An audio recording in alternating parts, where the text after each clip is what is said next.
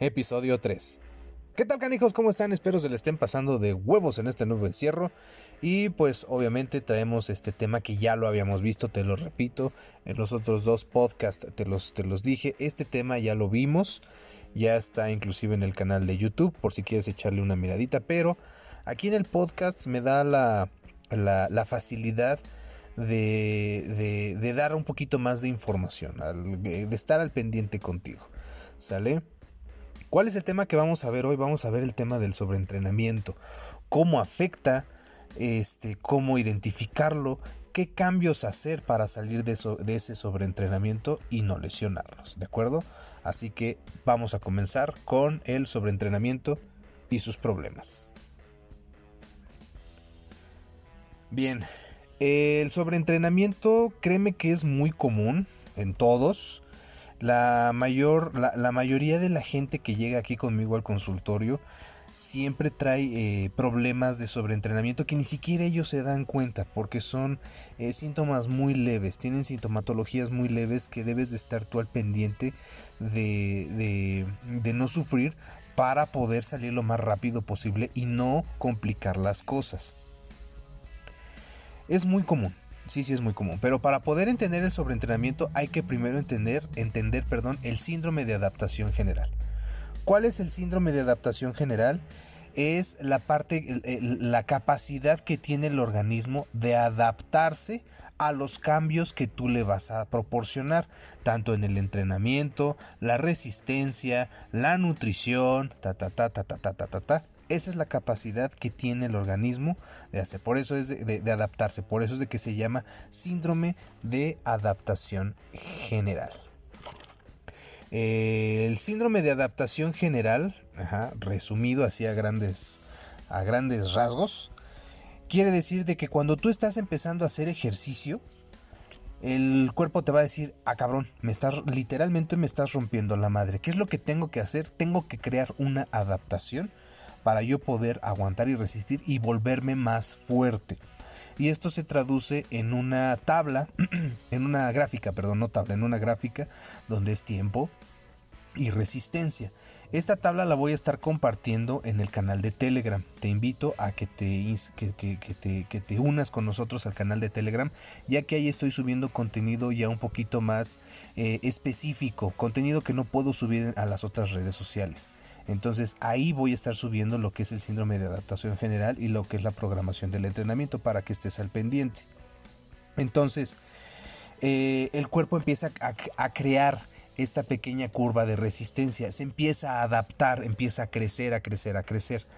Pero el síndrome de adaptación general es un arma de doble filo, porque el tiempo aquí juega un papel muy importante si tú empiezas a seguir, si sigues entrenando de la misma forma, con las mismas intensidades y con las mismas densidades, lo único que vas a provocar a largo plazo es un sobreentrenamiento. El cuerpo pierde la capacidad de adaptación y se empieza a enfermar. Por eso, es de que tú tienes que estar muy al pendiente de los síntomas que se puedan presentar. ¿Qué síntomas puedes presentar? Puedes presentar un chingo, pero puedes presentar insomnio, eh, falta de apetito, estrés. El estrés aquí juega un papel muy importante porque los niveles de cortisol se empiezan a elevar. Te empiezas a estresar y más para la mujer. La mujer es muy susceptible al estrés. Se preocupan por todo. Y luego aparte échale tú el sobreentrenamiento porque son muy aguerridas porque ellas te dicen, sabes una cosa sí, pero yo puedo entrenar más tiempo. No es cierto, no es de que tengas tú que entrenar más tiempo, es de que tienes que entrenar mejor en un periodo de tiempo correcto. ¿De acuerdo? Entonces eso, el estrés en ellas puede provocar eh, problemas eh, en sus periodos menstruales. El periodo menstrual para mí es súper importante. Es una, es, un, es una indicación de salud si empiezas con el sobreentrenamiento y empiezas a notar tú que eh, eh, empiezas a tener retrasos, ya no eres tan exacta, o de que de la nada se te empiece a ir el periodo menstrual, quiere decir que hay problemas incluso de sobreentrenamiento por la elevación del estrés. Pero también debes de, no, no, te vayas nada más con esto. Pueden ser muchos problemas, incluso tener, eh, si, si no, no te has dado cuenta o no te has, no te has checado, puedes tener síndrome de ovario poliquístico. Pero ese es otro pedo. Entonces, en ustedes mujeres es muy importante que detecten estos síntomas. Eh, podemos presentar un aumento del porcentaje de grasa, lógico, al aumentar los niveles de estrés, el nivel de cortisol, uno se empieza a ser más resistente a la insulina. Ya no hay, la recuperación muscular ya no es tan, tan efectiva y empezamos a, se empieza a acumular el, porcentaje de grasa. Es un mecanismo de defensa del organismo. Empezamos a, tener problemas también de fatiga. Eh, falta de voluntad al entrenar, incluso llegamos a tener eh, cuadros de depresión. Esto es muy importante cuando, cuando digas, ay, güey, en serio, no quiero entrenar. Ves el gimnasio y dices, no, güey, no quiero entrar. O ves las mancuernas y dices, no, no quiero cargarlo, no quiero hacer nada. Puede ser un indicador de un sobreentrenamiento. ¿De acuerdo? Y esto, al tú estarte forzando a entrenar de la misma forma y con las mismas intensidades, estás más propenso a lesionarte porque estás tenso.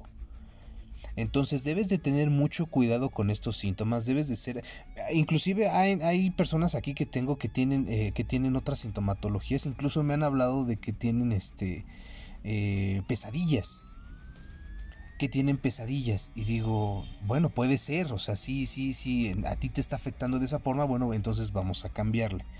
Por eso es de que es muy importante que lleves el control de tu entrenamiento.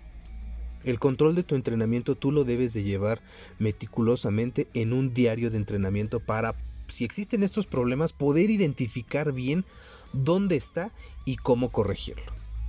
Eh, por eso es de que los microciclos dentro del, ciclo completo o de la programación eh, deportiva, que son prácticamente mesociclos, es muy importante los microciclos para nosotros poder ver hasta dónde llega tu síndrome de adaptación general. En cada persona es diferente. Te voy a dar un ejemplo.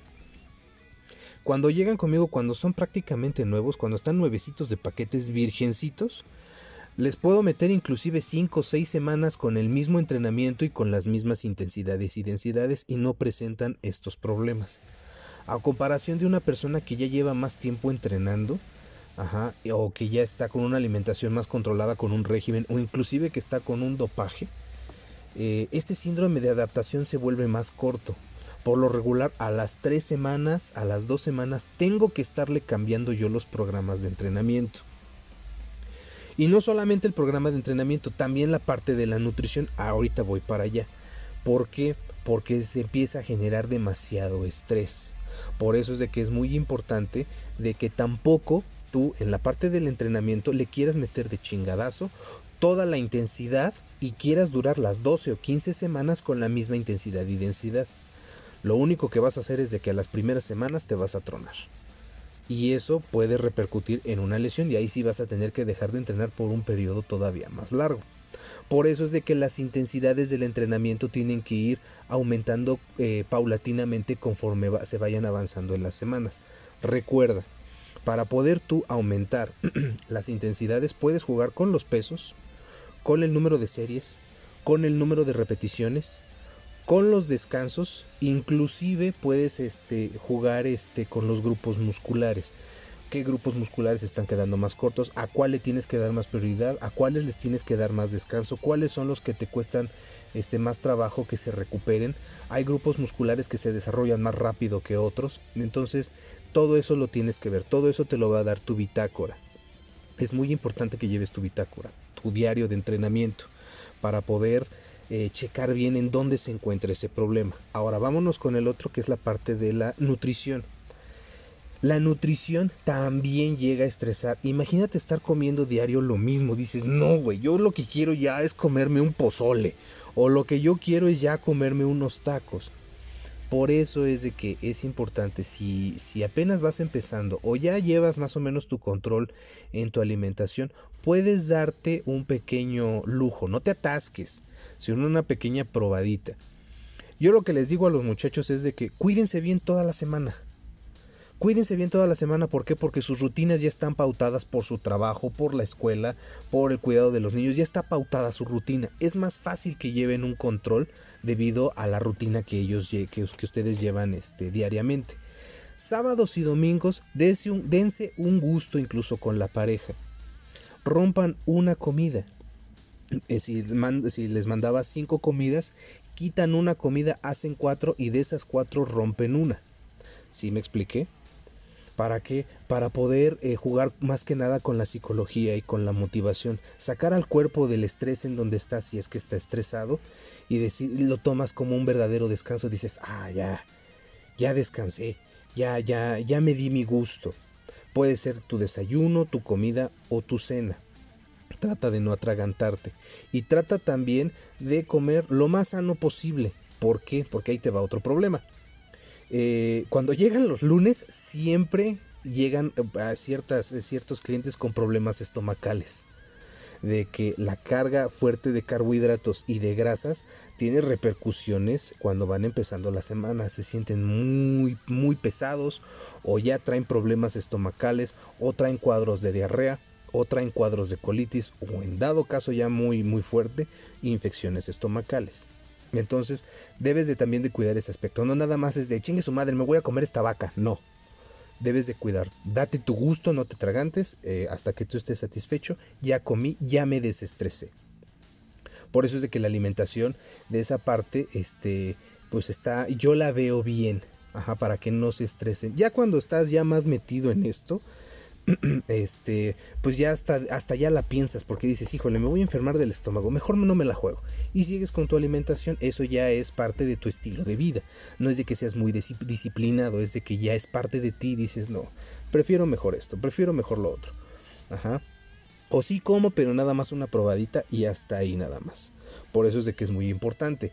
Para la mujer, siempre también hablo de la mujer porque son, somos muy diferentes a ellas. Ellas son más delicadas por la parte de la alimentación también pueden generar estrés. También pueden este, tener problemas en su periodo menstrual debido al estrés de que no manches, o sea, la misma alimentación, eso provoca también elevación del estrés del cortisol. Entonces, mujeres tengan mucho, mucho cuidado con esa parte de la alimentación y la parte del sobreentrenamiento. ¿Cómo podemos revertir la parte eh, del sobreentrenamiento? La verdad es de que es algo sencillo, por así decirlo. Lo que tienes que hacer cuando, cuando ya están en esa parte de, ya que cuando ya están muy estresadas, ¿qué es lo que hago?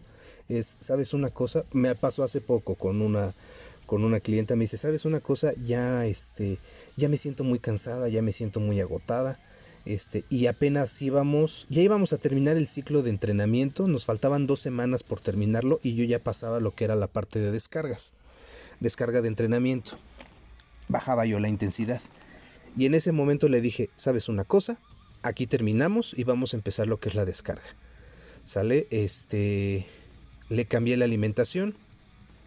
El entrenamiento bajó la intensidad, bajó la densidad del entrenamiento y se fue recuperando. Conforme fueron pasando los días y la, eh, fui, fui dando yo el monitoreo, se fue recuperando. Es muy importante, si eres entrenador y me estás escuchando, es muy importante la parte del seguimiento, la parte del monitoreo. ¿Cómo te sientes?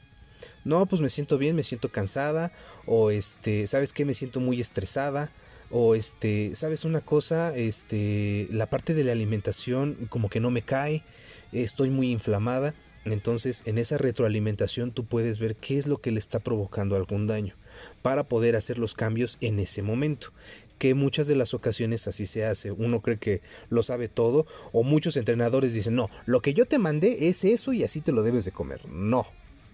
Por eso es el monitoreo. Por eso es de que debemos de estar nosotros al pendiente de qué es lo que les cae bien y qué es lo que les cae mal, porque los problemas pueden ver, pueden venir del entrenamiento, pueden venir de la nutrición o inclusive pueden venir del estrés diario, un mal sueño, una preocupación, del estrés del trabajo, etcétera, etcétera. Entonces, en la parte del sobreentrenamiento también juega un papel muy importante la vida cotidiana. Por eso es de que debes de estar tú al pendiente qué es lo que te está provocando ese estrés para que podamos nosotros revertir la parte de ese, sobreentrenamiento. que se revierte muy fácil. Simplemente come bien, come eh, balanceado, date un gusto y vamos a descansar. Vamos a entrenar, te cambio el entrenamiento, a lo mejor metemos un poquito más de entrenamientos funcionales. Ajá, ¿para qué? Para que tú puedas eh, despejarte, puedas desestresarte y meter más días de descanso. A lo mejor estabas metiendo dos días de descanso, bueno, pues entonces vamos a meter tres días de descanso. O vamos a meter este eh, tres días de entrenamiento nada más. ¿Sí me explico? Pero eso ya es conforme al entrenamiento intuitivo. Por eso es de que debes de estar muy al pendiente de todos estos síntomas que te estoy diciendo. Y todavía hay más síntomas que, que, pueden ir saliendo. Depende también de, cada persona. ¿De acuerdo? Tómalo muy bien en cuenta, la parte del sobreentrenamiento. Te invito a que te unas a mi canal de Telegram. Eh, ahí voy a estar dando toda lo que es la parte de programación deportiva, la voy a estar posteando. Voy a estar resolviendo tus dudas. ¿Sale? Para de este y de otros temas, no te preocupes, y va a haber temas que lo que te vaya a decir, sabes una cosa, sí, espérame tantito, este es el siguiente tema, escúchalo y ahí voy a resolver tu duda. ¿Sale? Para que esté bien explicada. Muchachos, cuídense mucho, cuídense mucho, si salen, usen cubrebocas, eh, coman bien, entrenen, si están entrenando en casa, no rompan su rutina, es muy importante que se mantengan cuerdos. Eh, por salud, no solamente salud física, sino salud mental. Cuiden a sus seres queridos, cuídense mucho y nos vemos en el próximo episodio. Hasta luego.